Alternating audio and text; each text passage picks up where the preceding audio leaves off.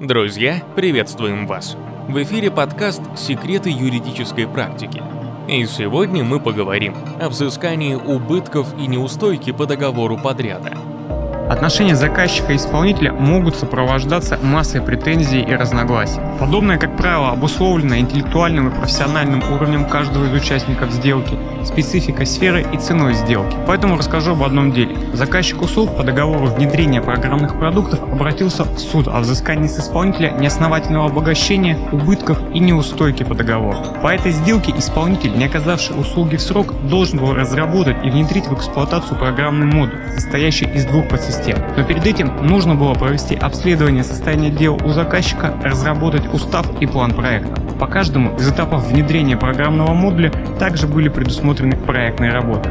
Исполнитель разработал документацию по двум этапам, однако в отношении нее поступали возражения со стороны заказчика. В итоге заказчик направил уведомление о расторжении договора и обратился в суд. Подрядная организация аргументировала тем, что заказчик намеренно затягивал процесс приемки услуг чем сделал невозможным дальнейшие работы по договору и предъявил встречный иск об оплате подписанных актов и взыскании неустойки за просрочку их оплаты. Заказчик настаивал на том, что ему не нужны результаты выполненных работ, поскольку они не имеют самостоятельной ценности, так как по договору должен быть введен в работу модуль, а не документация по нему. Суд удовлетворил иск заказчика, во встречном иске отказал. Выводы суда.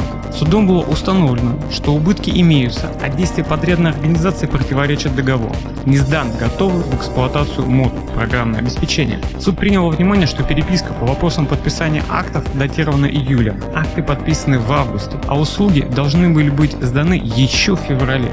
Со стороны заказчика не было затягивания подписания акта. Суд отметил, что переписка по электронной почте свидетельствует о просрочке выполнения работ по начальным этапам, тогда как возражения на акты направлены заказчиком в срок, определенный договором. Судом не были приняты во внимание результаты внесудебной экспертизы, поскольку она проведена не по материалам дела, опыт и образование экспертов не подтверждены, и выводы экспертов содержат выводы о праве, что недопустимо при проведении экспертизы. При этом не получение уведомлений, в том числе о расторжении договора, это ответственность и проблемы того, кому направлено уведомление. Убытками для заказчика также являются оплаченные и принятые им работы, но не имеющие для него ценности на текущий момент. Напомним, по условиям договора заказчику был необходим функционирующий программный модуль, а не проектная документация о том, как этот модуль создавать. При таком исходе, кто еще подумает, что договоры это простые бумажки, а процесс исполнения заключенного договора может характеризоваться авось да как-нибудь.